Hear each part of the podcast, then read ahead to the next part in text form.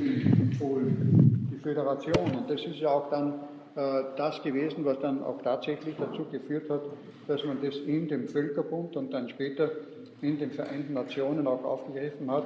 Wobei natürlich also aus dieser Konföderation auch äh, eigene äh, Funktionen sich ergeben, die aber immer auch kollegial äh, organisiert werden müssen unter Teilnahme der einzelnen Staaten, damit nicht äh, diese ja, anfangs föderative äh, Institution dann doch wieder eine äh, quasi tyrannische Befehlsgewalt über die anderen Staaten äh, bekommen würde.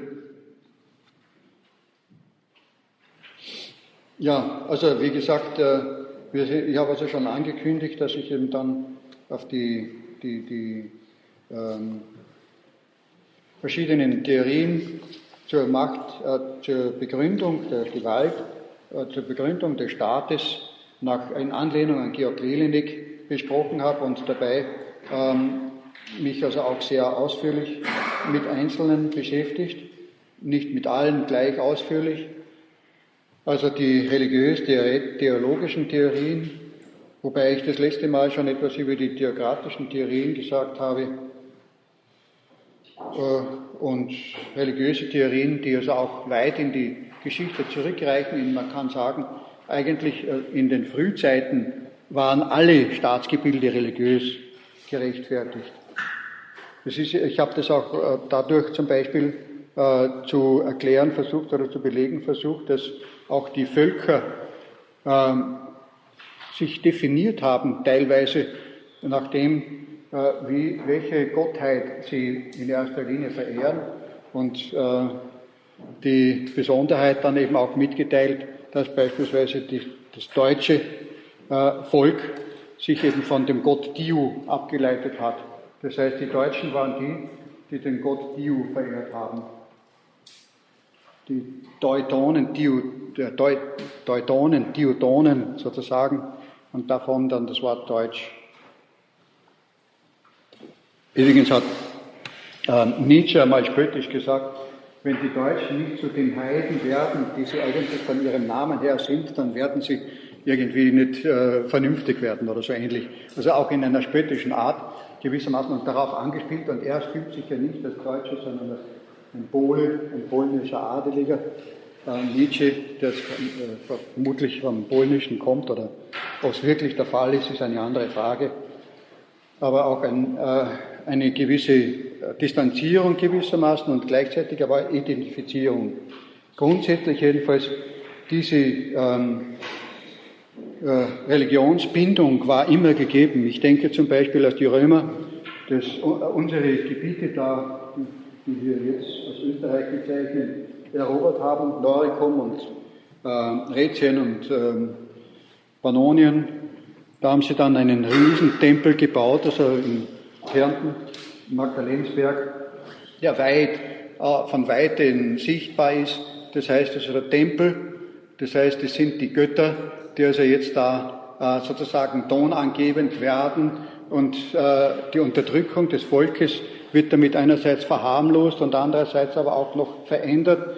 Sie sind eben äh, sozusagen die, die jetzt eigentlich auch aufgerufen worden sind, den neuen Gott zu huldigen. Und die anderen Götter dürfen sie auch huldigen, aber die, die neuen Gottheiten sind also jetzt wichtiger. Und die neuen Gottheiten, das ist eben die ähm, Philosophie unter Anführungszeichen oder die Theologie der Römer gewesen, die Gottheiten der verschiedenen Staaten oder Völker, ähm, der verschiedenen Reiche leben in einem gemeinsamen ähm, Bereich und sie dürfen nicht miteinander im Krieg stehen.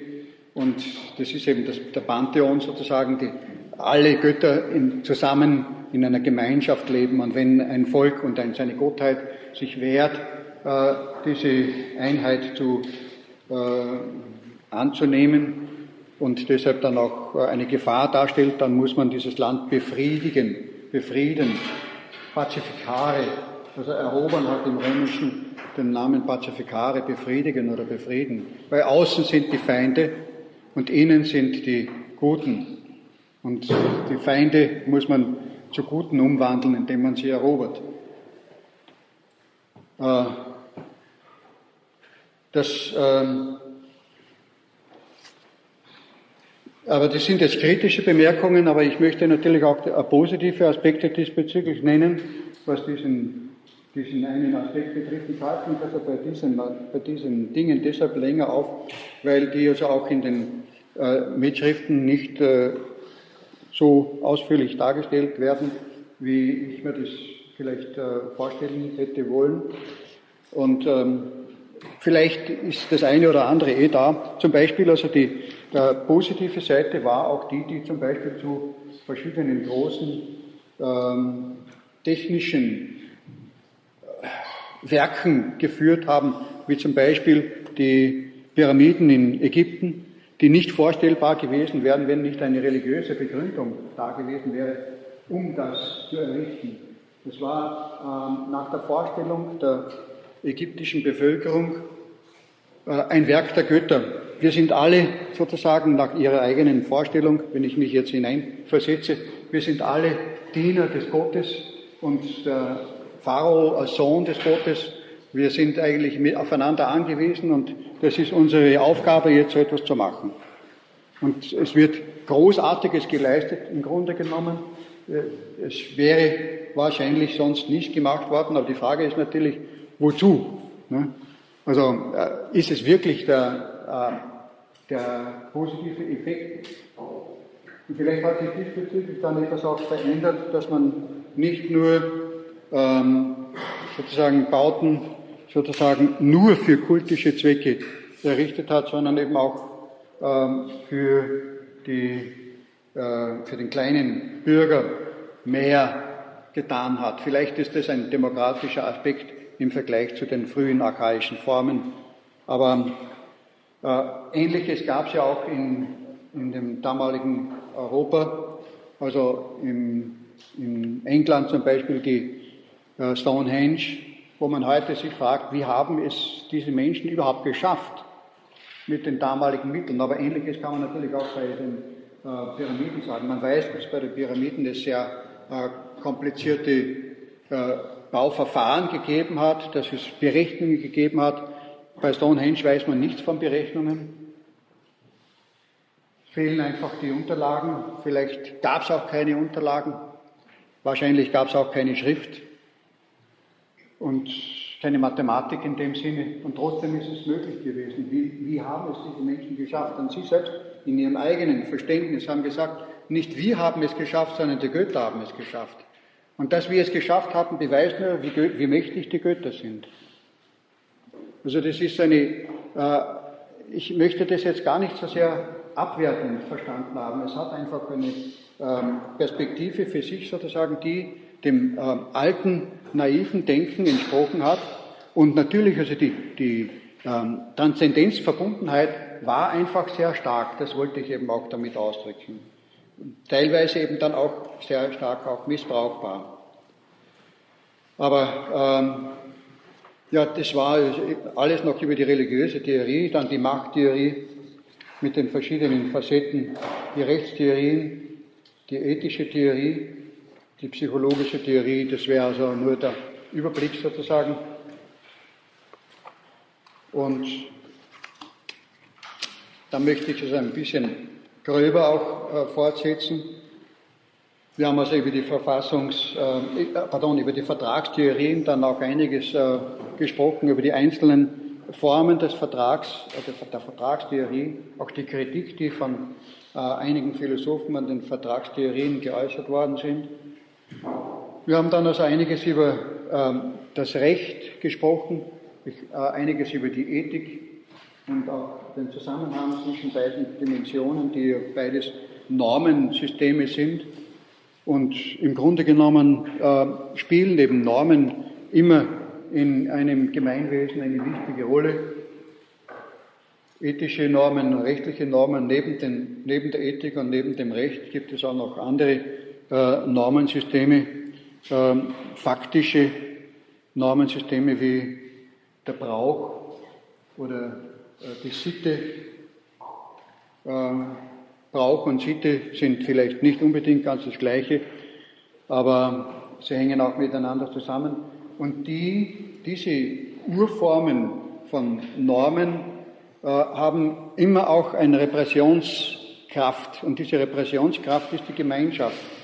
Das heißt also, wenn in, einer, äh, Stammes, äh, in einem Stammesverband beispielsweise eine bestimmte äh, Selbstverstümmelung, äh, nehmen wir es mal, nennen wir es einmal so, eine gewisse Selbstverstümmelung vorgeschrieben war, dann war der Einzelne einfach von der gesamten Gruppe dazu auch verpflichtet und gezwungen, diese Selbstverstümmelung auch durchzuführen. Also manche sind ja heute freiwillig übernommen worden von den Europäern, wie Tätowierungen sind ja eigentlich auch Selbstverstümmelungen äh, oder ähnliches. Äh, in, den, in diesen Völkern damals war das halt ein Erkennungszeichen des Volkes, das zwangshaft sozusagen übernommen worden ist. Und äh, dann hat man halt eine Sehnsucht danach, auch ein bisschen anders zu sein als die Europäer und übernimmt dann Formen, die also eben aus, eigentlich aus Zwangskulturen stammen. Mit äh, Begründungen, die meistens dann auch irgendwie äh, ins Religiöse gegangen sind. Also, aber es gibt auch andere Formen von Zwangsverstümmelungen, wie zum Beispiel die Klitorisbeschneidung oder ähnliches, oder zum Beispiel ähm, die äh, Verlängerung der Hälse, der Hälse in einem gewissen Volk in ähm, Hinterindien, das ja heutzutage auch dann von den Touristen begafft wird, wenn man sagt, das sind so interessant, wie die da sich da selbst verstümmeln. Und äh, die Chinesen haben früher die Methode der Selbstverstümmelung gehabt, dass sie die Füße äh, verformt haben, die Frauen die Füße verformt haben, dass sie eigentlich ohne Schuhe und ohne diese Binden gar nicht mehr gehen konnten. In der europäischen Kultur war die Selbstverstümmelung unter anderem auch darin, dass man die Frauen dazu oder eine Selbstverpflichtung der Frauen dazu gab, also eine Schnürung der Teile, dass sie keinen Atem mehr hatten. Das war einfach eine, eine, eine Selbstverständlichkeit, man musste es tun, weil es eben äh, Sitte ist und man konnte sich dem nicht entziehen. Wir haben heute eine gewisse Befreiung von solchen äh, Zwängen. Für manche ist es zu viel Freiheit. Manche sagen, ich brauche wieder irgendwo einen Zwang. Also ich muss mich irgendwo anschließen, wo ich dann einen Zwang habe und diesen Zwang auf mich einwirken lassen kann, ähm, weil ich eben sonst orientierungslos bin. Ich möchte irgendwo dazugehören. Das war ja auch der Preis sozusagen. Wenn du diesen Zwang auf dich nimmst, dann gehörst du dazu.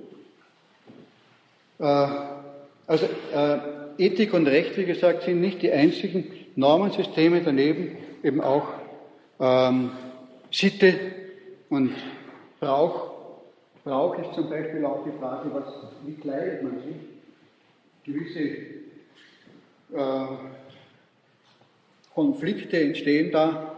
Ich habe also da jetzt gelesen, das ist jetzt schon wieder ein bisschen länger her, ich weiß nicht, wie der Konflikt weitergegangen ist, in Indonesien.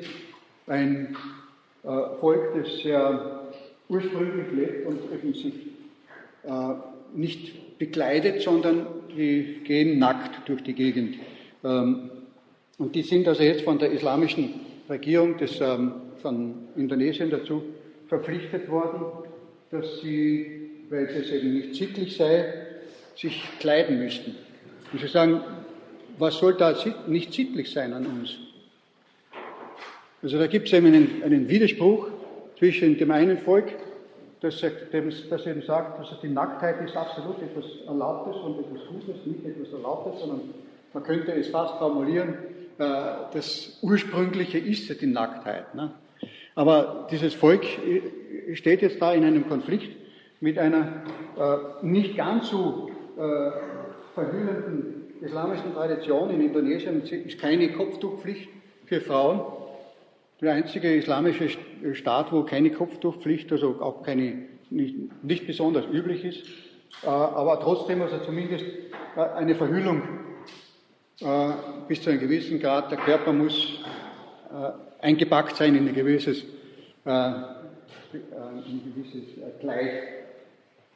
Er darf nicht sich nackt zeigen. In dieser Sitte, in diesem Brauch. Also das heißt, äh, dass es eben da Normen gibt, die zwingen und da gibt es eben auch Konflikte. In unserer Gesellschaft sagt man, es ist jeder frei, das zu, sich so zu kleiden, wie er will. Aber trotzdem gibt es gewisse Zwänge und Pflichten. Ich habe mir zum Beispiel einmal erzählen lassen, ähm, dass es ähm, eine Zeit lang in den Vereinigten Staaten einen gewissen Modezwang gegeben hat, dass man innerhalb kürzester Zeit seinen Hut wechseln musste. Das ist natürlich schon lange her. Und also wenn man den Hut vom vorigen Jahr getragen hat, dann hat man also sicherlich keine Karrieremöglichkeiten mehr als Mann gehabt. Ne? Also äh, es ist vielleicht in unserer Zeit ein bisschen anders, aber nicht unbedingt ganz anders. Das heißt, wir haben zwar die Freiheit, aber es gibt dann den Modediktat, das Modediktat, die, äh, das dann auch gewisse Vorschriften macht, denen man sich auch unterwerfen muss. Ähm, aber das geht alles also über das eigentliche Thema Ethik und Recht hinaus, aber ich finde es ganz gut, im Rückblick auch manche Ergänzungen anzubringen, die man damals vielleicht nicht so ausführlich besprochen hat. Äh, um, die, äh, um die Angewiesenheit sozusagen auch verständlich zu machen. Wir sind angewiesen auf eine gewisse Normenordnung. Die, Normen, die Normenordnungen sind äh, bis zu einem gewissen Grad natürlich Gott gegeben oder, oder wie man das auch immer formulieren will. Aber es gibt eine viel größere Menge von Normen, die eigentlich zufällig sind, die also aus, den, aus der gesellschaftlichen Entwicklung heraus äh, verständlich sind und ohne diese äh, vielleicht äh, anders wären. Aber ohne äh, Normen gab es nie eine Gesellschaft und ohne Normen wird es wohl nie eine Gesellschaft geben und unsere pluralistische Gesellschaft hat zwar keine allgemein bindenden Normen in manchen Gebieten, aber dafür partikuläre Sondergruppen mit äh, vielleicht umso rigideren Normen. Interessant in dem Zusammenhang ist auch, ähm, es gibt äh, eine Nebenkultur, das ist die Verbrecherkultur, die gibt es in allen Gesellschaften, auch in unserer Gesellschaft gibt es also neben der offiziellen Kultur eine Verbrecherkultur. Und in dieser Verbrecherkultur gibt es nicht vielleicht, wie man annehmen würde, keine Normen. Im Gegenteil, das Normensystem in der Verbrecherkultur ist möglicherweise noch härter. Äh, es ist rigider, es ist genauer. Zum Beispiel, wenn jemand also in ein, in ein äh, Gefängnis kommt und er hat bestimmte äh, Delikte begangen, dann weiß er, dass er dort auf jeden Fall der Putzlappen, wenn es gut geht, ist. Das heißt, dass er also von allen gedroschen und geschlagen wird, weil er diese Normen verletzt hat. Manche, manche äh, Normen darf man nach dem Verbrecherkodex äh, überschreiten und manche aber gar nicht. Und wenn er sie äh, äh, überschreitet, dann wird er sehr hart von den anderen Verbrechern dafür geprügelt weil er eben prügeln wollte die Leute halt und dann hat man eine, eine Lizenz sozusagen und prügelt dann den, der eben die allgemein besonders als unsittlich angesehenen Normen überschritten hat. Meistens ist das also im sexuellen Bereich äh, das besonders schlimm, ähm, was besonders schlimm gilt. Aber in, in Verbrecherorganisationen ist ja auch der Zusammenhalt sozusagen notwendig und dieser Zusammenhalt ist äh, ein Zusammenhalt, der also mit viel härteren äh, Strafen äh, verbunden ist, wenn man verletzt wird. Verrat wird mit dem Mord bestraft, das ist ganz klar, im Verbrechermilieu. Also das heißt, es ist ein viel härteres Einforderungsmittel, auch ein viel härteres Sanktionssystem als im offiziellen Staat. Also die Gegenkultur ist nicht frei von Normen, sondern sie hat nur andere, aber umso härtere Normen. Nicht die Normen, die im Interesse der Allgemeinheit sind, aber nicht, an, nicht keine Normen, sondern eben noch härtere Normen.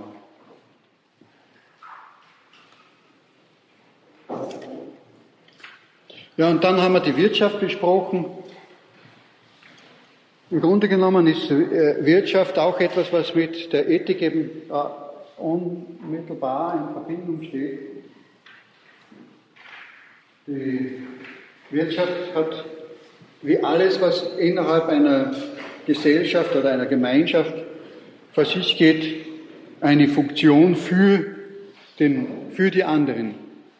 Also so wie das Recht eine Funktion für die Gesamtheit hat, so hat auch die Wirtschaft eine Funktion für die Gesamtheit. Und auch der Staat und auch die Religion. Wir haben eine Funktion für die Gesamtheit und diese Funktion ähm, ist etwas, was man eben auch besprechen sollte. Äh, das heißt, die Wirtschaft hat nicht in erster Linie die Funktion, dass jemand für sich selbst sorgt, sondern äh, dass die Sorge für sich selbst und die Sorge für die anderen müssen in einem vernünftigen Verhältnis stehen. Es muss jedenfalls ein äh, Nutzen für die Gemeinschaft vorhanden sein. Und ähm, ich habe also da auch den, die Wortableitung äh, aus der, vom deutschen Wort Wirtschaft ein wenig äh, diskutiert. Ähm, man weiß natürlich nicht ganz genau, man kann es nicht so richtig verfolgen, aber es ist einfach auch keine These von mir. Wirtschaft kommt von der Bewirtung, von der gegenseitigen Bewirtung. Das heißt also, friedliche Menschen, zum Unterschied also von kriegerischen Menschen, die sich also auf andere Weise das verschaffen, was sie brauchen, friedliche Menschen äh, beschaffen nicht in erster Linie etwas, sondern sie zunächst einmal tun sie etwas. Sie bewirten. Und weil sie bewirtet haben, bekommen sie ein Gegengeschenk und mit diesem Gegengeschenk können sie leben. Und eine Bewirtung in verschiedener Art, das heißt eine Dienstleistung. Und eine Dienstleistung kann natürlich jetzt auch ein Produkt sein, ein Produkt. Äh, man kann ja äh, bei einem Schuh äh, darüber streiten, ist jetzt die Herstellung eines Schuhs durch einen Handwerker, der den Schuh sozusagen auf den einzelnen Menschen, für den einzelnen Menschen macht, ist das mehr eine Dienstleistung oder ist das eine Produktherstellung? Das ist eigentlich beides. Also man kann bei der, bei der einfachen Wirtschaft die Unterscheidung zwischen Dienstleistungs- ähm, und Produkterzeugung, äh, diese Grenzziehung nicht so streng nehmen. Das ist erst in der späteren Entwicklung, und selbst in der späteren Entwicklung ist es auch teilweise, gehen auch teilweise die Grenzen hier fließend ineinander über. Ähm, wir haben also ein System der Wirtschaft derzeit, das äh, ausgeht von gewissen äh, Maximen, dass eine Knappheit der Güter besteht. Und ich habe also auch darüber nachgedacht, dass diese Maximen eigentlich fragwürdig geworden sind in unserer Gesellschaft, weil wir im Grunde keine Knappheitswirtschaft haben, sondern eine Überflusswirtschaft, eine Massenproduktionswirtschaft. Es, wird, äh, es werden Nahrungsmittel permanent vernichtet die gar nicht konsumiert werden. Es werden Produkte äh, wieder vernichtet, die also nicht an den Mann kommen. Also wir haben keine äh, Warenknappheit. In, in, Wahrheit haben wir keine Warenknappheit. Und, äh, sondern wir haben eine Fülle von Produkten, eine Überflussgesellschaft, sagt man auch. Sodass also die Werbung heutzutage großteils nicht mehr darin besteht, äh, bloß aufmerksam zu machen, äh, welche Produkte eben angeboten werden, sondern die Werbung äh, hat die Aufgabe, gewisse Bedürfnisse überhaupt erst zu wecken, um dann eben auch diesen geweckten Bedürfnissen etwas ähm, anzubieten. Natürlich hat es auch Vorteile, weil damit also auch ein wirtschaftlicher Fortschritt, ein technisch-wirtschaftlicher Fortschritt möglich ist aber äh, es hat eben auch Nachteile und insbesondere auf gewissen Gebieten, wo dann ökologische Probleme auftreten, muss man von einem großen Nachteil des jetzigen Wirtschaftssystems durchaus sprechen und sich die Frage stellen, wie soll sich die Wirtschaft weiterentwickeln? Weiters die Frage auch in Bezug auf die Wirtschaft, die äh, dann übergeht in das nächste Thema der Elite, also durch die Wirtschaft bildet sich heute die äh, hauptsächliche, die oberste Elite, die äh, an oberster Stelle steht. Ich habe jetzt gerade gelesen, in Österreich gibt es neue Statistik über die österreichischen äh, Dollar-Millionäre. Also ähm, ich möchte jetzt gar nicht so sehr darüber sprechen, also wie viel der Einzelne hat, also von den Dollar-Millionären, das ist nicht ganz klar herausgekommen sondern äh, es geht darum, nur jenes Vermögen, das also in Gold angelegt wurde von den Dollarmillionären in Österreich, übersteigt deutlich jene Goldmenge, die auf der Nationalbank. Das heißt, irgendwo habe ich das Gefühl, da gerät etwas äh, außer Kontrolle. Dabei sind die Dollarmillionäre noch gar nicht die wirklich Superreichen. Die Dollarmilliardäre sind die Superreichen. Und dann ist es ja auch so, dass diese Dollarmillionäre und noch mehr die Dollarmilliardäre nicht nur im Vermögen ständig zunehmen, sondern auch in der Zahl zunehmen.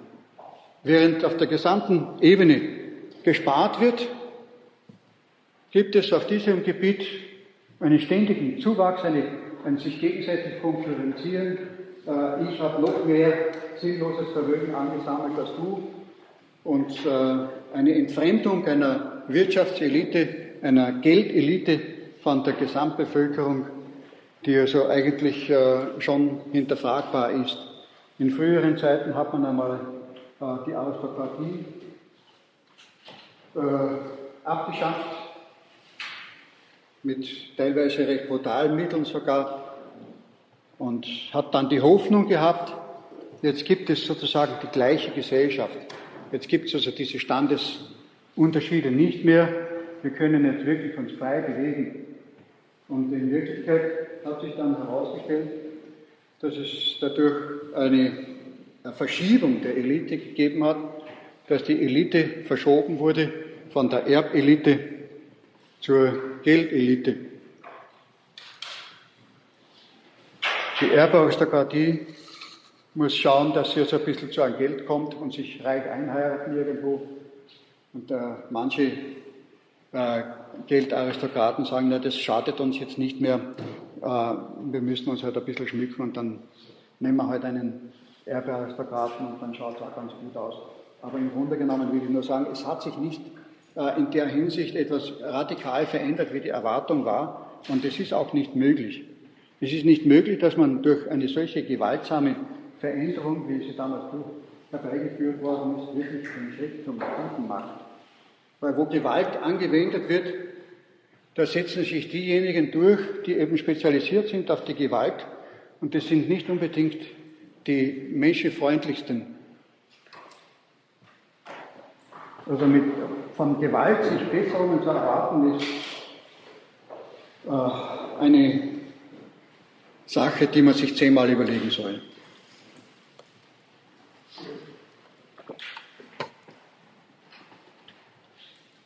Also in Bezug auf die Elite, die verschiedenen Formen, wo ich also dann auch diskutiert habe, darüber, dass der Aristoteles bereits ähm, die Oligarchie als den großen Gegenspieler zur Demokratie angesehen hat. Also seine, seine sechs äh, Formen des Staates äh, sind sozusagen vernachlässigbar im Vergleich zu der großen Polarität, der Grundpolarität, Demokratie und, und Oligarchie, die faktisch die wichtigste Rolle spielt und dann meint also der Aristoteles nachzulesen eben in dem Haupt äh, in diesem sozialphilosophischen Hauptwerk über den Staat, dass die Demokratie eigentlich eine Herrschaft der Armen sei, weil sie eine Herrschaft aller ist und in, wenn alle herrschen, dann herrscht, herrscht die Mehrheit und die Mehrheit sind eben arm. Und wenn wirklich die Mehrheit qua Mehrheit herrscht, dann herrschen de facto die Armen. Natürlich ist es äh, auch gar nicht erwünscht, dass die Armen qua Arme herrschen.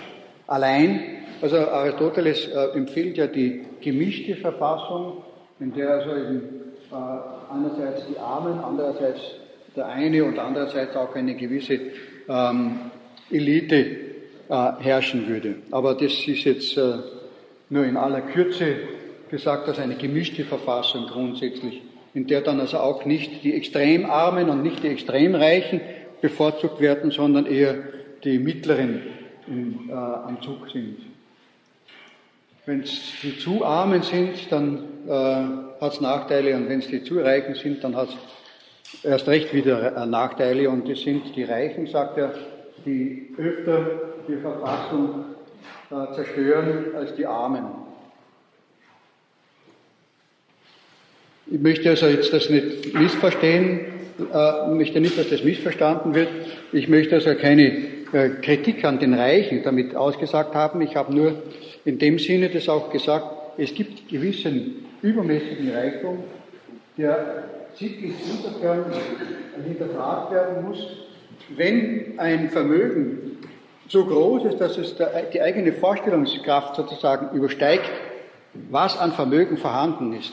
Und wenn es die Vorstellungskraft übersteigt, woher dieses Vermögen stammt, wie das sozusagen realwirtschaftlich umsetzbar ist, was es für eine Bedeutung hat eigentlich, dann kann auch nicht wirklich rational verantwortlich damit gehandelt werden.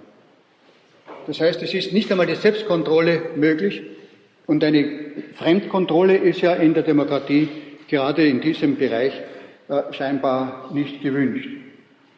Bis zu einem gewissen Grad gibt es natürlich Fremdkontrolle. Was den Grund, das Grundeigentum betrifft, gibt es eine sehr ähm, differenzierte Fremdkontrolle, aber nicht was das Geldeigentum betrifft. Da gibt es vielleicht Nachholbedarf und ich habe mir deshalb vorgestellt, es wäre vielleicht ein erster Schritt in die richtige Richtung, ich weiß es nicht, ob es wirklich stimmt, nur eine Überlegung, dass man anregen sollte, dass im Rahmen der Europäischen Union eine Volksbewegung äh, entstehen sollte, die Banken in gemeinnützige Unternehmungen umzuwandeln, damit die, das Wasser, das also den Finanzspekulanten äh, zufließt, in geregelte Bahnen fließt. Und so wie das früher der Fall war, wo also eben die Banken äh, normale, ordentliche Bankgeschäfte durchgeführt haben und nicht mit Spekulationen sozusagen auf Spekulationen gesetzt haben und eben den Dienst am Bürger gewissermaßen in den Vordergrund gestellt haben, das sollte der Fall sein. Das ist ein Vorschlag, ich weiß nicht, ich möchte also, dass man darüber spricht, dass man darüber diskutiert. Äh, vielleicht ist es utopisch, vielleicht ist es auch nicht ganz richtig. Ich weiß es nicht. Ich möchte einmal herausfordern damit, dass ich diesen Gedanken äußere, weil ich mir Sorgen mache.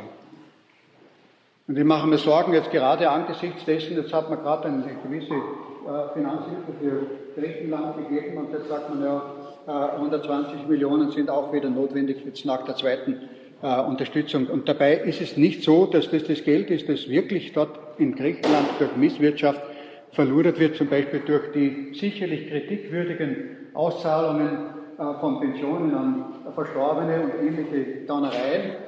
Äh, wenn man das zusammenrechnet, alle diese Gaunereien zusammenrechnet, machen die weit nicht die Summe aus. Das, das Geld geht woanders hin.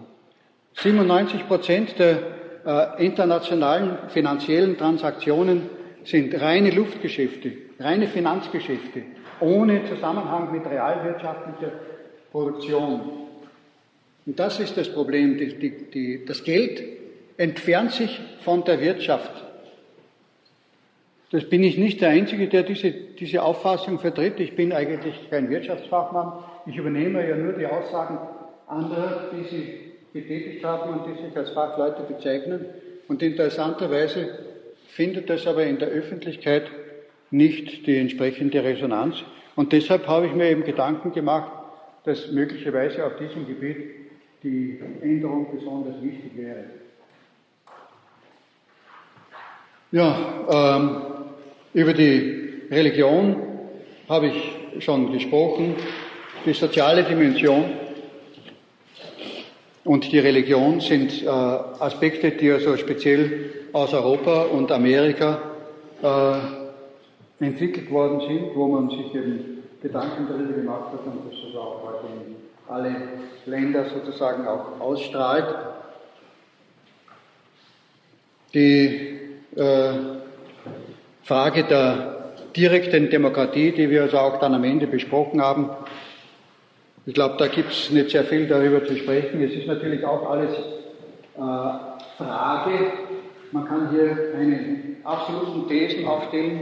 Im Grunde genommen glaube ich, dass das Demokratische eigentlich auch darin liegt, dass nicht fixe Antworten gegeben werden, sondern Thesen gegeben werden, äh, nicht manipuliert wird, die Bevölkerung, sondern Thesen gegeben werden, über die das Volk nachdenkt, über die das Volk äh, entscheidet. Das Volk ist der Schlüssel der Demokratie. Und äh, wenn Betroffene über ihre eigenen Betroffenheiten nachdenken, dann besteht eine große Wahrscheinlichkeit, dass sie zum richtigen Urteil gelangen. Keine Garantien, bestimmt keine Garantien. Aber es besteht eine, besteht eine relativ große Wahrscheinlichkeit, dass wenn Betroffene über die Bereiche, von denen sie wirklich selbst betroffen sind, offen nachdenken, dass sie dann zu einem richtigen und guten Urteil kommen. Und das ist ja eigentlich der Grundgedanke der Demokratie.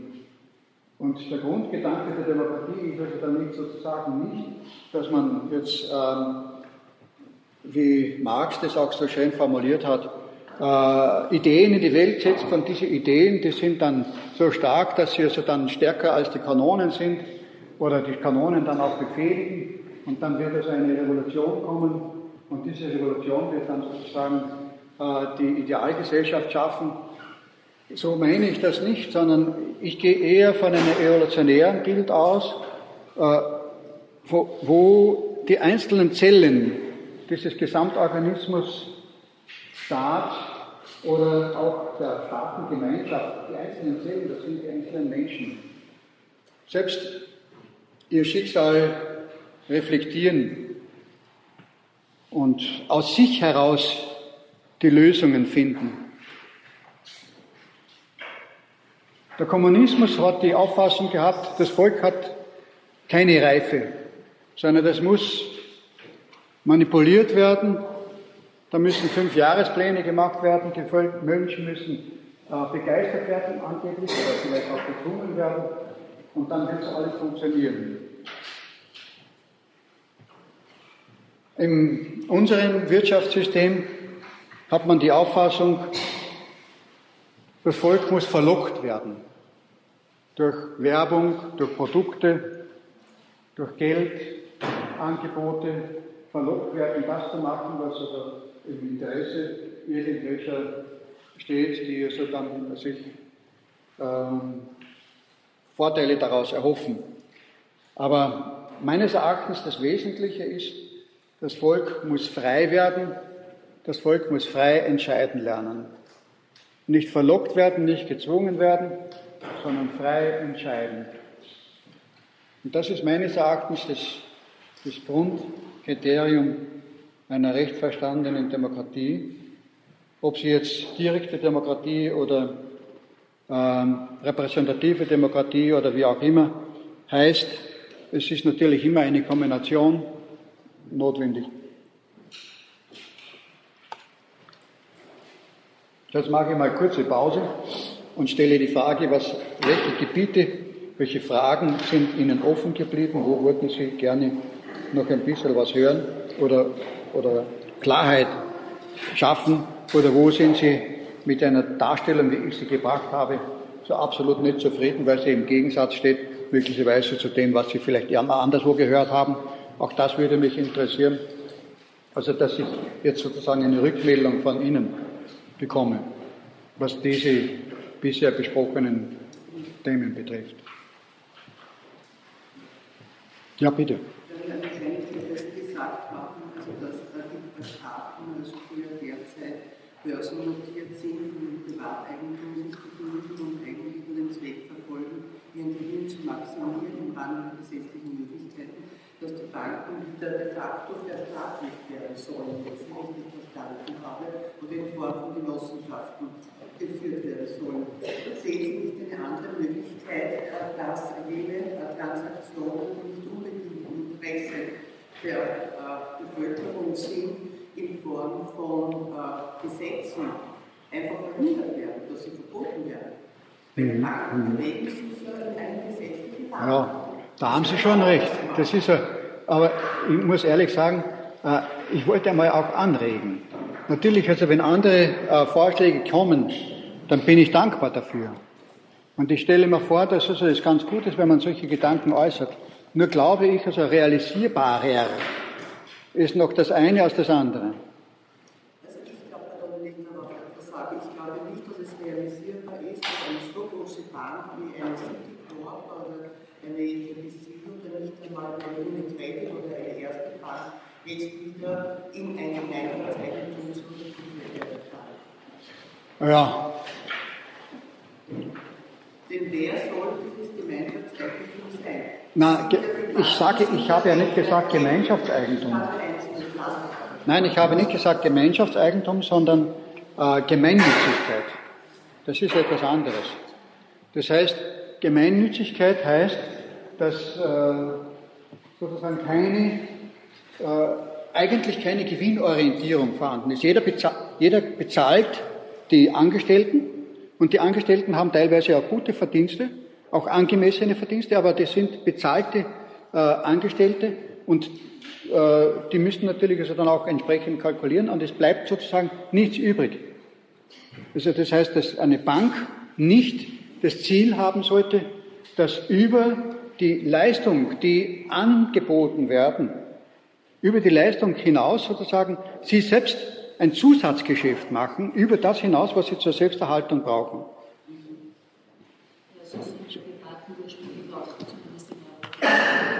Ja, waren ja ursprünglich. Das habe ich ja auch gesagt. Ursprünglich waren die Banken in Europa, ursprünglich waren sie gemeinnützig. Irgendwann einmal ist man von dem abgerückt und dann kommt da nämlich noch ein anderer Aspekt dazu. Nämlich nicht nur, dass die Banken selbst nicht mehr den Gemeinnützigkeitsaspekt äh, huldigen, sondern zusätzlich die Bankangestellten, die dann also auch an der Sache sozusagen die, die Informationen haben, dann in der Nacht noch weiterarbeiten mit den Informationen, die sie am Tag von ihrer normalen Tätigkeit möglicherweise bekommen haben und dann herumsurfen und dann machen sie das große Geschäft.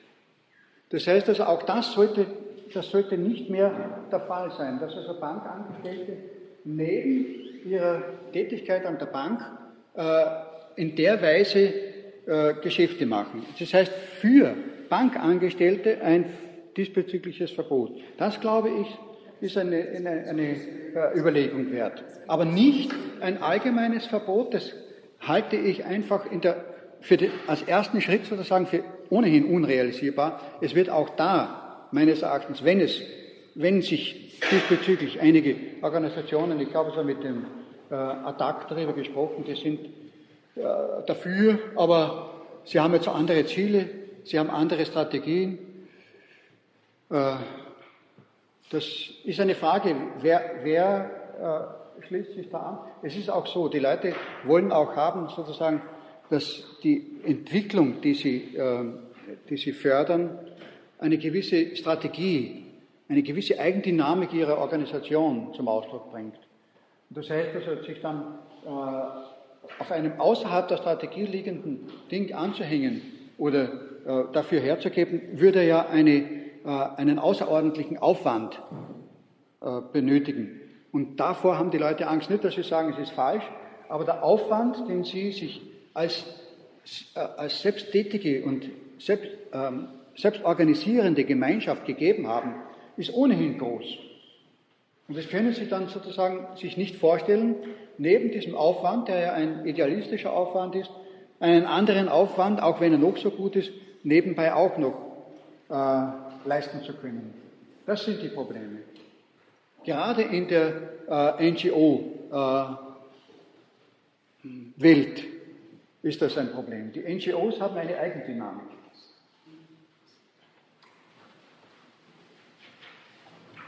Aber wie gesagt, keine, ja, ich habe das gar nicht gemeint, also als Genossenschaftseigentum, obwohl ich grundsätzlich für das Genossenschaftseigentum mich erwärme.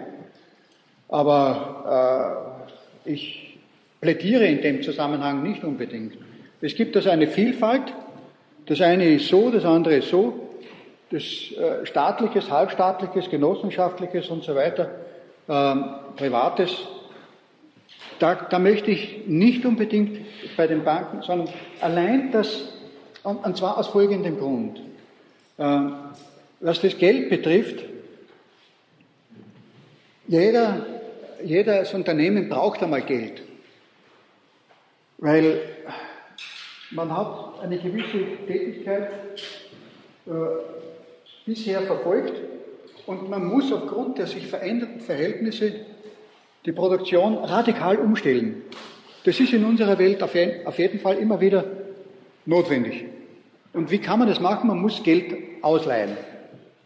Und wenn man das Geld ausleiht, dann hat es den Haken, dass man äh, bei kleinen Geldern ist es ja das Gleiche, dass man einen weitaus größeren Betrag zurückzahlen muss, als man ausgeborgt hat. Und dass je länger die Rückzahlung dauert, desto größer auch die Vermehrung dieses Gesamtbetrages ist. Das ist das Problem. Und mit diesem Geld, das sozusagen dann äh, auf in, äh, gelagert wird, kann gehandelt werden. Und mit diesem Handel kann dann sozusagen noch spekulativ gehandelt werden. Und der spekulative Handel ist das, was heute sozusagen den Hauptteil der äh, Finanztransaktionen überhaupt ausmacht.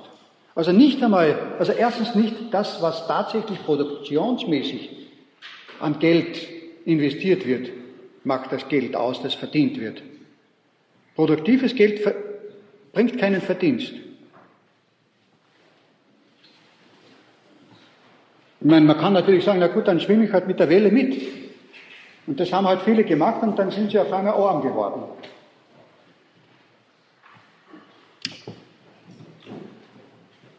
Irgendwie, äh, es ist ein falsches System. Irgendwie ist es ein falsches System und man muss dieses System, irgendwo habe ich eine Hand gesehen.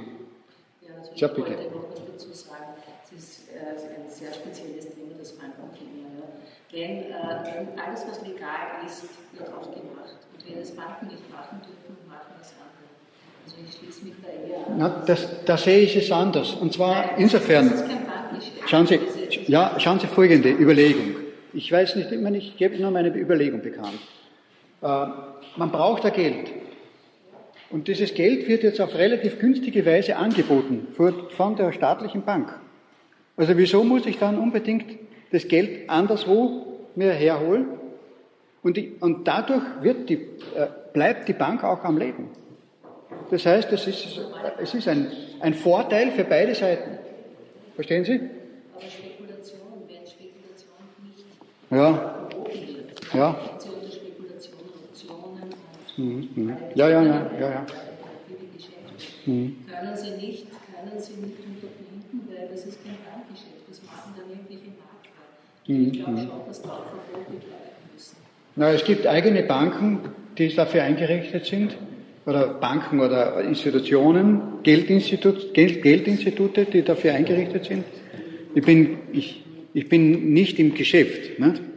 Also ich kann, ich rede nur von Dingen, wo ich eigentlich nur äh, über Informationen, die eigentlich jeder von Ihnen auch bekommen kann, in den guten ähm, Zeitschriften wie, was weiß ich, die Welt und die Süddeutsche und die Zürcher und die Frankfurter und so weiter, die ich eben lese und auch quer lese. Dadurch, dadurch habe ich eben Informationen und das sind meine einzigen Informationen. Ich habe keinen direkten Zugang. Aber ich habe ein inneres Gespür sozusagen dafür, was Wirtschaft eigentlich sein sollte.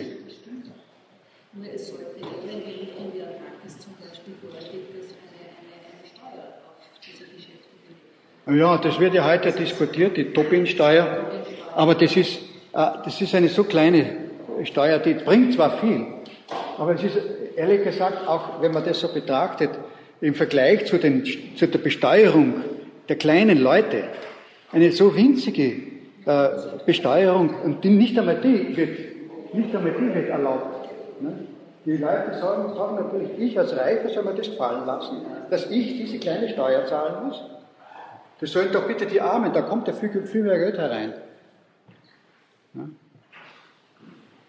Es ist leichter, warum ich das sage. Ja. Wenn ich die Bevölkerung irgendwie steuere, also wenn ich eine Totensteuer einführe, dann wähle ich hier als Österreich Parlament einführe, dann machen die Österreicher das maßgebliches Geflecht auf den wo keine Steuer Ja, sicher. Man flüchtet dann in die Steuerparadiese und so weiter.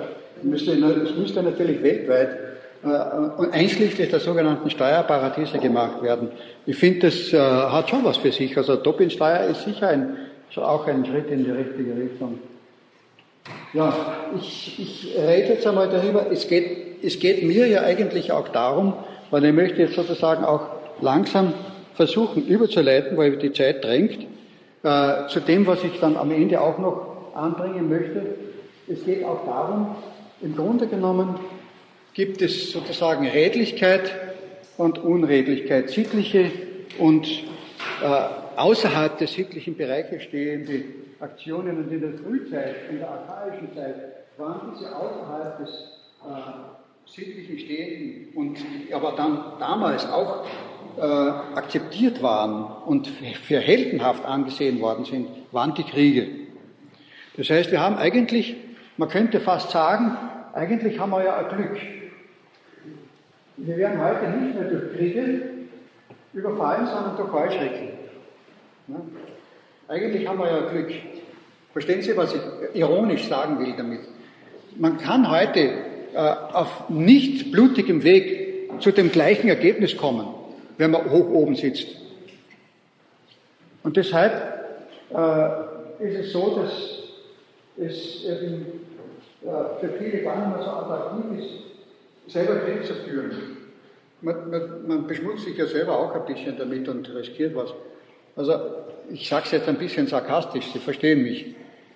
Also früher war da, ja, im Grunde genommen war ja auch die Situation so, dass die eigentlichen Kriegshäfen nicht unbedingt die waren, die auch tatsächlich in den Krieg gezogen sind.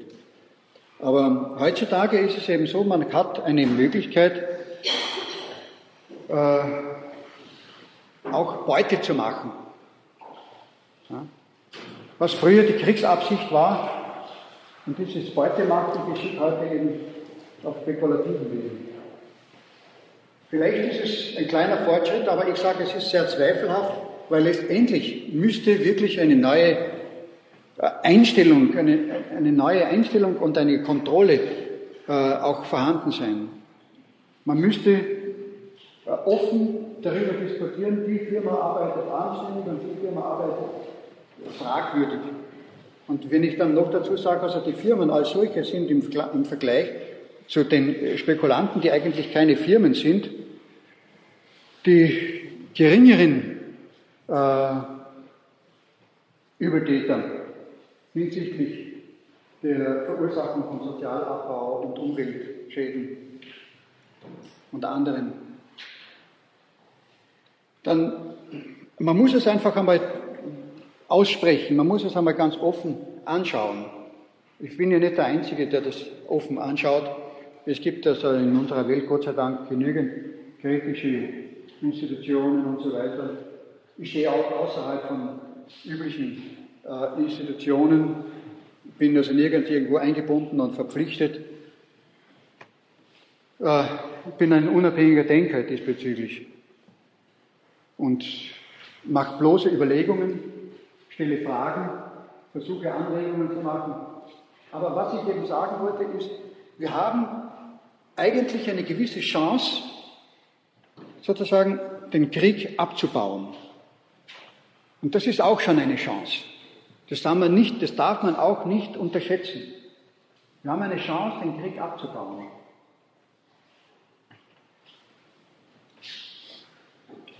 Ich habe folgendes Gefühl, ich weiß nicht, ob ich da recht bin. Das ist eine reine Spekulation.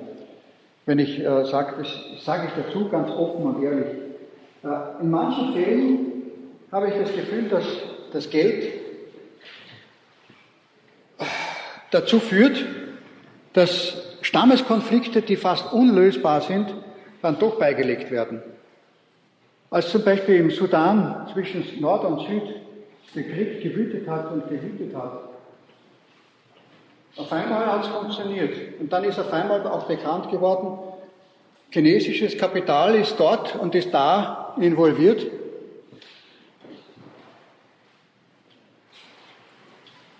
Und auf einmal funktioniert es. Dass da ein Friede hergestellt wird und die Waffen schweigen. Ich möchte das jetzt nicht verharmlosen und sagen, also ja, wir haben jetzt sozusagen zwar das und jenes, aber dafür wird wenigstens auch, man muss es offen anschauen, mit allen Plus und, ne, Plus und Minus, und man muss äh, unabhängig die, die Dinge zu betrachten lernen. Ich rege nur an. Ich weiß nicht, ob ich das wirklich, wirklich richtig einschätze. Ich rege an, diesbezüglich unabhängig zu denken, die äh, gesellschaftlichen, politischen Verhältnisse äh, einfach zu untersuchen oder offen zu betrachten und sich seine Gedanken darüber zu machen. Am wichtigsten ist es in seinem eigenen Bereich mit einigem ethischen, äh, auf, auf einem gewissen ethischen Nimbus einfach zu arbeiten. Und mein ethischer Nimbus besteht eben darin, dass ich Ihnen sozusagen auch mitteilen möchte, wie sehr der, das ethische Denken im Rahmen von Wissenschaft von Bedeutung ist. Das ist sozusagen die Botschaft, die ich damit auch letztendlich anbringen möchte. Man kann nicht gegen den Krieg allein äh, eingestellt sein, wenn man nicht gleichzeitig auch also die gesamte ethische Komponente mit betrachtet. Die gesamte ethische Komponente ist in einer Einheit zu sehen.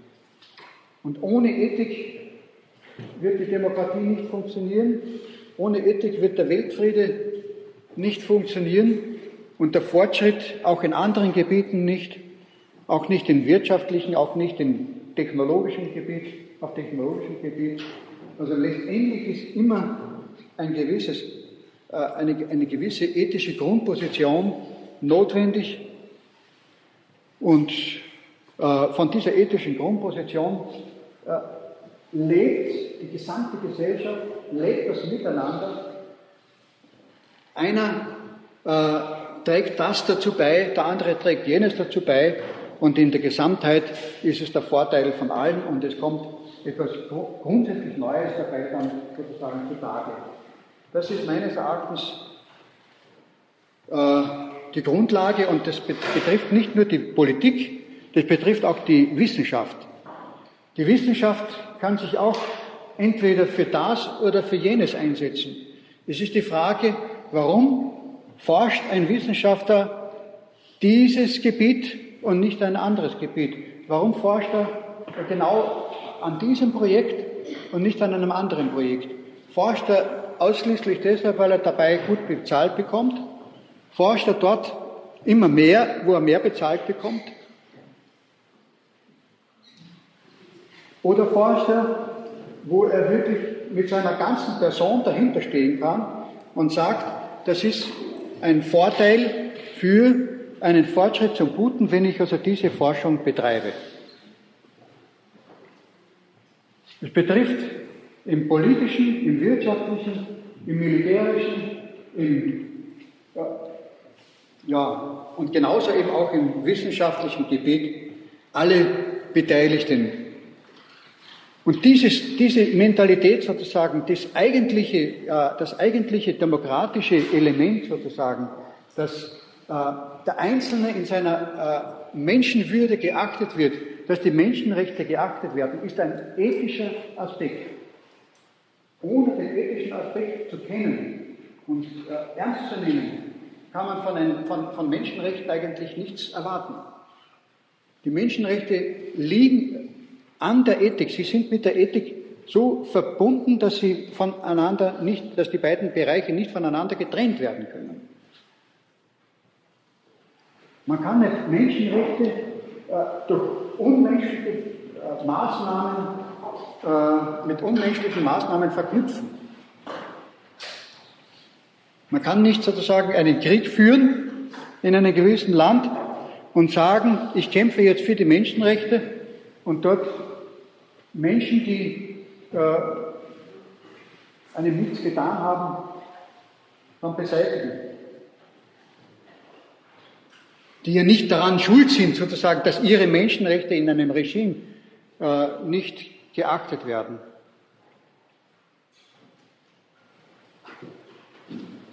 Ja, vielleicht ist es eine äh, Illusion, wenn ich das so ausspreche.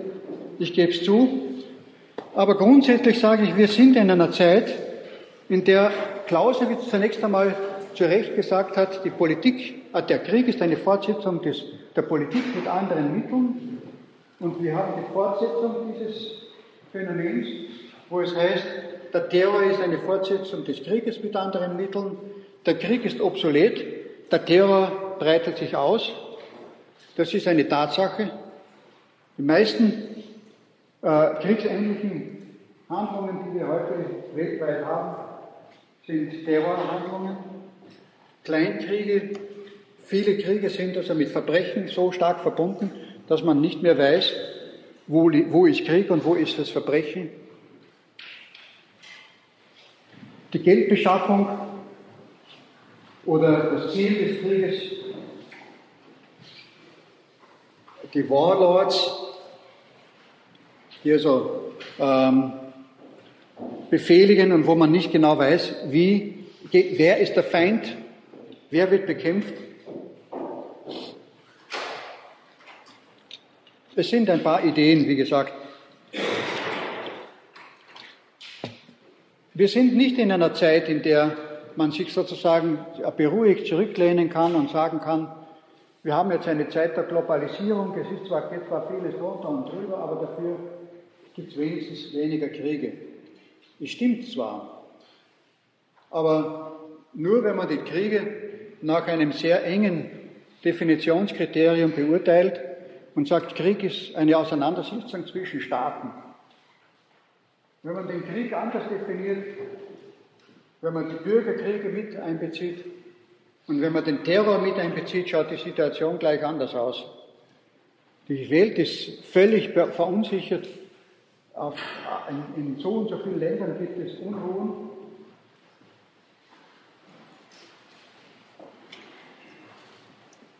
Und meine Überlegung geht in die Richtung, wo durch Unruhen auch gute Ziele erreicht werden sollen, bin ich sehr unsicher, ob diese guten Ziele auch wirklich erreichbar werden, äh, erreichbar sind. Ich, äh, je länger ich also zum Beispiel verschiedene Auseinandersetzungen in Libyen vor allem beobachte, desto schwerer fällt es mir wirklich, die Erwartung zu haben, dass das Ergebnis dieses langwierigen und am Anfang sehr einseitigen und im Laufe der Zeit immer, immer schwerer durchschaubaren Krieges, dass am Ende dieses Krieges wirklich ein demokratisches Regime stehen soll. Ich hoffe es, aber ich bin sehr verunsichert.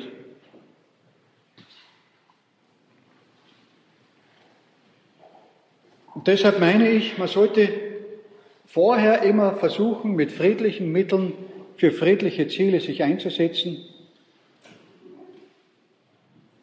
Immer den Versuch machen, mit intellektuellen Mitteln und nicht mit Waffengewalt mit äh, Mitteln des gegenseitigen, der, der, der gegenseitigen Vereinbarung, mit äh, internationalen Verträgen, mit äh, Besuchsdiplomatie Konflikte zu lösen, bevor die Waffen sprechen. Und äh, ich meine, dass zwischen Krieg und Frieden eine Analogie, ein analoger Unterschied besteht, wie zwischen Diktatur und Demokratie.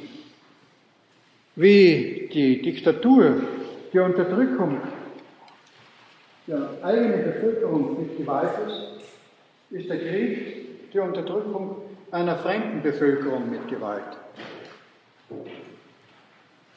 Jemanden den eigenen Willen aufzuzwingen, so hat Clausewitz den Krieg definiert. Der Krieg ist ein Akt der Gewalt, um den Gegner zur Erfüllung unseres Willens zu nötigen.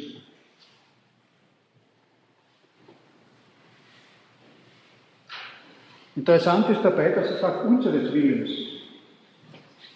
Das heißt, ich bin der Kriegführer. Wir sind die Kriegführer. Es wird nur von eigenen Standpunkt ausgesprochen. Da, da spielt also auch schon die Propaganda mit eine Rolle. Krieg und Propaganda sind immer miteinander verknüpft. Das Wort Propaganda kommt eigentlich aus einem anderen Bereich. Äh, da gab es eine Institution im Rahmen der katholischen Kirche, die Propaganda Fidei, die Verbreitung des Glaubens hat es geheißen. Propagare heißt eigentlich in dem Fall nichts anderes als verbreiten. Und dann hat es also im Ersten Weltkrieg in Amerika, in, in England ein Propagandaministerium gegeben, Und das, dieser Begriff wurde dann also von den anderen Staaten im Ersten Weltkrieg übernommen. Man hat dann also Propaganda gesagt für Verfälschungen von Informationen äh, zugunsten der eigenen äh, Kriegsführung. Also Kriegspropaganda. Und das hat dann die Sowjetunion äh, noch einmal äh, perfektioniert und hat dann also die Propaganda sozusagen auch als Instrument äh, zur Zermürbung der Außenbereiche einzusetzen versucht. Am Anfang ist es gar nicht so gut gelungen. Und als es dann angefangen hat, gut zu gelingen, ist das System immer schwächer geworden. Aber äh, der Held der Propaganda war eigentlich der Nationalsozialismus. Die haben also ihre Propaganda perfektioniert. Da hat sozusagen ein, ähm, eine Propaganda es geschafft, dass ein kleines Volk so informiert unter Anführungszeichen worden ist, dass sie tatsächlich die, als gebildetes, intelligentes Volk die Auffassung haben konnten, wir können gegen die ganze Welt gewinnen. Wo man sich also heute auf den Kopf greift, wie das möglich war. Das war das Produkt von Propaganda, von falschen Informationen, die eben die eigene Position für die einzig vernünftige und richtige bewusst gefälscht darstellen. Aber wir haben uns nicht davon wirklich befreit. Wir reden heute zwar kritisch über die Propaganda, aber in Wirklichkeit sind wir immer auch Opfer von Propaganda. Und Propaganda und Krieg, wie gesagt, hängen eben zusammen. Ja, die Wahrheit ist das erste Opfer des Krieges. Man weiß nicht, was ist vorher, die Henne oder das Ei. Ist zuerst die Unwahrheit da und dann der Krieg oder ist zuerst der Krieg da und dann die Unwahrheit? Wenn der Krieg ausbricht, ist bereits Unwahrheit vorhanden. Interessant ist, dass in der Statistik, der, in der Weltstatistik, die von den Politikwissenschaftlern interpretiert wird, ausgesagt wird, dass die christlichen europäischen Staaten äh, ausdrücklich und eindeutig weniger Kriege führen als die meisten anderen Staaten. Das scheint sich aber in der letzten Zeit insofern ein bisschen zu verändern, als dass diese Staaten sich an Kriegen beteiligen außerhalb des eigenen Territoriums. Und die Frage ist, ob das wirklich im Sinne des Weltfriedens nützlich ist. Ich weiß es nicht. Ich stelle einmal die Frage, ich, ich möchte die Frage nicht einfach beantworten. Haben Sie eine Antwort? Nein? Ich würde mich freuen, wenn ich eine Antwort bekäme. Bitte. Ich finde eigentlich, dass Krieg in einem Krieg ist nur dann erlaubt, wenn das Volk selber darüber bittet. Und zwar ganz konkret, diese Bitte stellt ein anderer. Ansonsten ist es eine innere Antwort. Ja. ja, das hat schon was für sich, aber die Frage ist, was, wer ist derjenige, der, das, der jetzt bittet? Als zum Beispiel die äh, äh, Sowjetunion in, in Tschechien einmarschiert ist, hat es sich auch äh, darauf berufen, dass es äh, vom Volk dazu gebeten worden sei. Von welchem Volk frage ich mich zwar. Aber äh, die, die, die, Argumentation wird immer irgendwo äh, verwendet werden. Wir sind gebeten worden. Und in der Propaganda wird es natürlich dann auch so dargestellt. Die Russen haben das gar nicht gewusst, dass sie nicht gebeten worden sind. Die, die Soldaten, die einmarschiert sind, die haben nicht gewusst, dass sie nicht gebeten worden sind von den tschechischen, vom tschechischen Volk.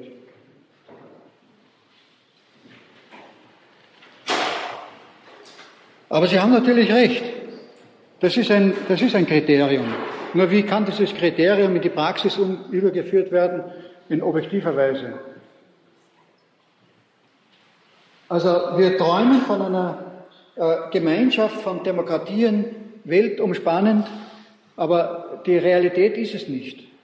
Wir haben derzeit nicht Verhältnisse, wo sich tatsächlich die Demokratie in, äh, weltweit so großer Beliebtheit freut.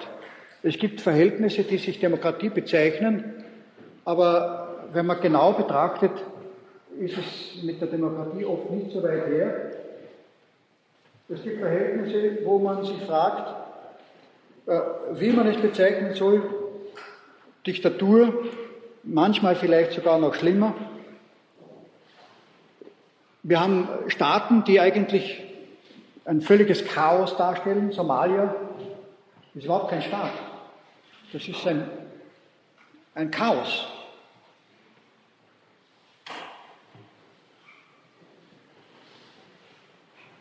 So etwas hat man sich in früheren Zeiten gar nicht ausgedacht. In welcher Weise stehen wir jetzt mit den äh, Seeräubern in Kontakt? Offiziell nicht, aber wer ist offiziell äh, der Staat Somalia? Also die Demokratie hat Chancen, aber die Chancen sind derzeit nicht äh, so äh, riesengroß. Und äh, ein Problem bei der Demokratie ist gerade in unserer Zeit äh, mit dem Terror in Verbindung. Und zwar in, inwiefern? Der Terror versucht ja, die Demokratie sozusagen ad absurdum zu führen. Weil wenn Terror in einem Staat ausgeübt wird, dann muss Demokratie eingeschränkt werden, dann muss Kontrolle gemacht werden. Dann kommt eine Einschüchterung und es muss aus taktischen Gründen die Demokratie vorläufig einmal ein bisschen außer Kraft gesetzt werden, um dem Terror Herr zu werden. Und das ist die Absicht. Und dann zu sagen, die Demokratie funktioniert gar nicht.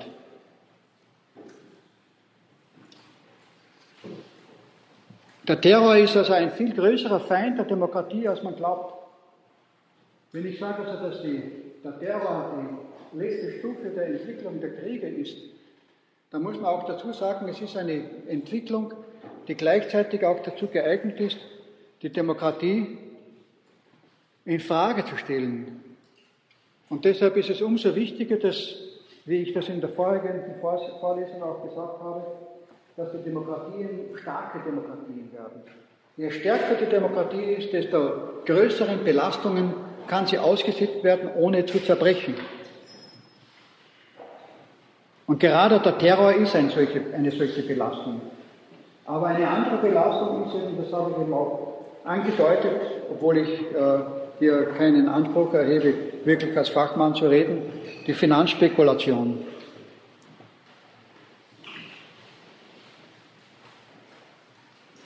Eine Bedrohung dadurch, dass es eine Elitenherrschaft gibt, wo Staaten sozusagen selbst äh, zum, äh, Gläubig, äh, zum Schuldner von unbekannten Gläubigen gemacht werden, die dann Sachzwänge schaffen, denen sich die Staaten unterwerfen. Ich finde, es ist eigentlich absurd, wenn man sagt, die Neuverschuldung darf eine gewisse Grenze nicht übersteigen. Wenn ich einen privaten Haushalt hätte, wo ich sage, also die jährliche Neuverschuldung meines privaten Haushaltes darf eine gewisse Grenze nicht überschreiten und ich kann gar nicht sagen, wie ich das Geld jeweils zurückzahlen werde. Das macht ein Besoffener, aber kein vernünftiger Bürger. Und die Staaten machen das. Und alle Staaten, fast alle, es gibt nur wenige Staaten, die keine äh, merkbare Verschuldung haben. Warum? Warum gelingt es nicht, die eigentlichen Staatsaufgaben in einer Weise zu organisieren, dass eine Verschuldung nicht notwendig ist? Was ist da falsch an dem System, dass der Staat sich nicht selbst regulieren kann? Wird damit die Demokratie außer Kraft gesetzt? Die Gefahr besteht jedenfalls.